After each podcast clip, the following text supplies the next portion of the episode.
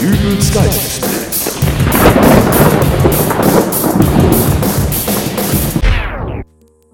Meine sehr verehrten Damen und Herren, der Dübel, seines Zeichens Podcaster seit nun fast drei Jahren, ist unter die Dichter gegangen. Reimer. Bitte was? Ich dichte nicht, ich äh, reime. Was ist da der Unterschied? Der Reimer sagt, wenn's feucht wird unterm Küchenbecken, wird irgendwo ein Rohr wohl lecken. Und der Dichter? Der holt die Rohrzange. Ah ja. Äh, möchten Sie vielleicht eine kleine Kostprobe Ihres Könnens hier vortragen? Gern. Das Gedicht, das Sie nun hören, trägt den Titel Mittagessen. Pommes allein sind mir zu fad, drum gibt's dazu Gurkensalat. Interessant. Das sagte Alfred Biolek früher immer, wenn das Essen seiner Gäste nicht geschmeckt hat.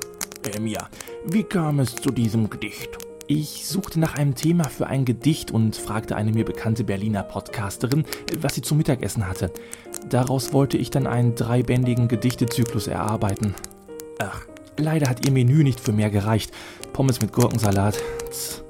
Naja, vielleicht haben Sie noch ein etwas längeres Werk für unsere Zuhörer. Jawohl, das habe ich, aber äh, wer in letzter Zeit mal auf www.dübelsgeistesblitz.de war, der kennt das vielleicht schon. Naja, bei dem Wetter sitzt doch eh keiner vorm Computer. Äh, Vielleicht möchten Sie trotzdem. Beim Zoll. Am Flughafen wollte ich einst schnell durchs Abfertigungsterminal. Wegen Verdacht auf Schmuggeldrogen wurde ich jedoch herausgezogen und lehnte an des Zöllners Stand mit einem Beutel in der Hand.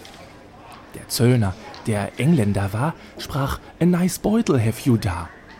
But can you please ihn einmal drehen? Äh, I will von hinten ihn mal sehen. Und zusätzlich fänd er's noch schön, könnt er meinen Ausweis sehen. Er kriegte ihn, gar kein Problem, doch meinen Beutel umzudrehen, was Englischmann mit Turn benennt, hatte ich komplett verpennt. So wurde ich dank diesem Stresser zum blöden Turnbeutelvergesser.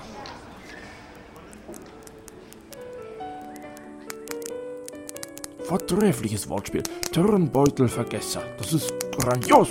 Ich mag keine Schleimer. Oh, äh, fürchterliches Werk. Beinahe vogonisch. Ich kann aber auch mit Kritik sehr schlecht umgehen. Ich glaube, ich springe aus dem Fenster. Halt nicht.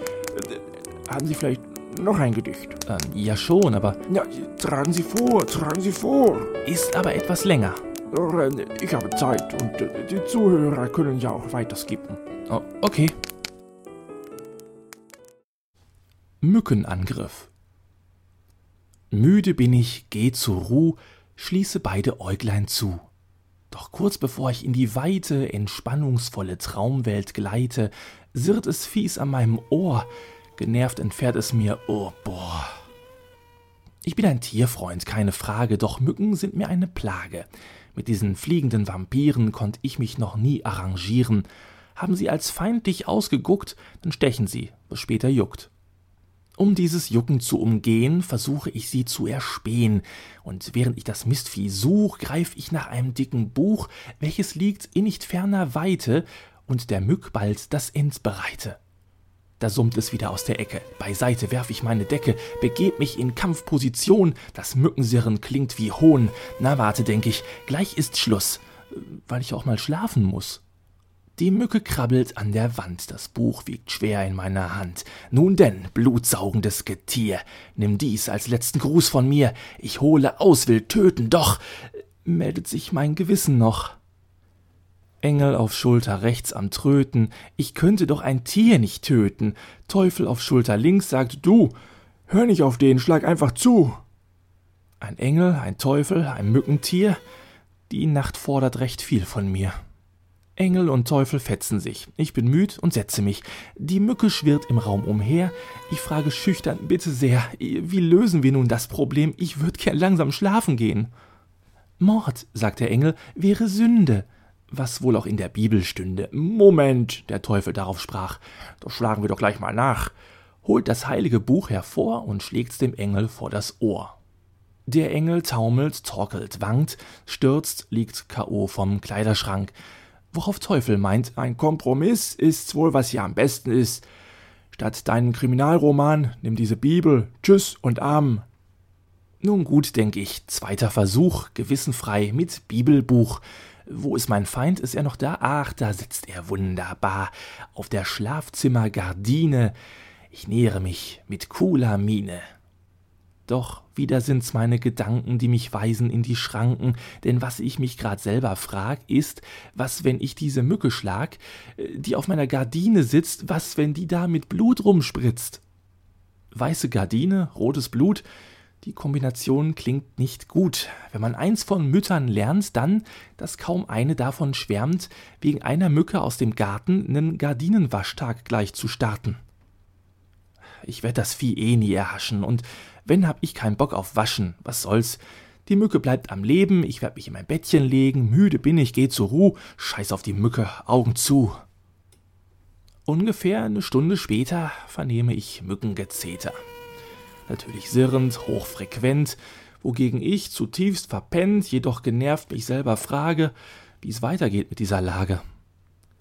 Ich will schlafen, ich bin müde, will nicht mordlüstern und rüde in meinem Schlafzimmer rumspringen und einen Mückentod erzwingen. Während ich hier harmlos lieg, will dieses Stechinsekt den Krieg. Nicht mit mir, ich bleibe liegen, und dennoch wird sie mich nicht kriegen, weil ich pfiffig mich verstecke unter meiner Kuscheldecke. Es ist doch ziemlich unwahrscheinlich, dass sie mich auch hier drunter peinigt. Unter der Decke ist es warm. Warm, wärmer, großer Alarm. Der Sauerstoff wird langsam knapp und ich brech mein Versteckspiel ab. Oh, noch während ich um Atem ringe, höre ich der Mücke Rumgesinge. Sirr, sirr, sirr, sirr, Schluss aus und Ende. Es wird Zeit, dass ich die Hände nicht mehr in den Schoße lege, sondern mich zur Tat begebe. Für die Mücke heißt das Hausverbot oder ersatzweise Tod. Ich schlage um mich, heftig wild, doch meine Wut wird nicht gestillt. Das Mistvieh summt, das Mistvieh sirrt und ich renn wie hypnotisiert hinterher und schlag und prügel auf Wand, auf Schrank, auf Deckenhügel. Auf meiner Jagd geht viel zu Bruch, und dann und wann hört man einen Fluch, wenn man auf eine Mücke drischt, jedoch den Lampenschirm erwischt, der sich dann von der Decke löst und mir gegen den Schädel stößt. Ich sink zusammen, fall in Schlaf, ich hab die Nase voll, ich darf jetzt wirklich langsam Ruhe haben in diesem gottverdammten Laden, der sich halt mein Schlafzimmer nennt. Augen zu, jetzt wird gepennt. Ich werd aus meiner Ohnmacht wach. Es ist schon hell. Ich denke nach, was da vergangene Nacht geschah, ein Blick durchs Zimmer, es ist wahr. Alles ist zertrümmert hier. Schuld ist ein kleines Mückentier. Und wie es scheint, lebt sie auch noch, weil sie mich hemmungslos zerstoch. Von Mord befreit ist mein Gewissen, doch seh ich aus wie ein Nadelkissen. Wieso bin's eigentlich immer ich? Die Frage stelle ich grad an mich. Aber was soll's, ist auch egal. Es ist eh von Anno dazumal, das grad erzählte ist lang her. Heute gibt's sowas für mich nicht mehr, denn ich wurde mit etwas belohnt, was mich des Nachts vor Mücken schont.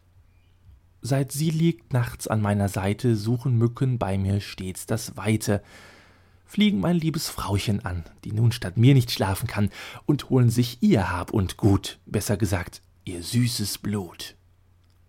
Kein Witz, seit ich geehelicht habe, sind Mücken für mich keine Frage. Und wenn des Nachts mein Schatz sie flucht, am Mückenjagen sich versucht, dann werd ich müde, geh zur Ruh und schließe meine Äuglein zu.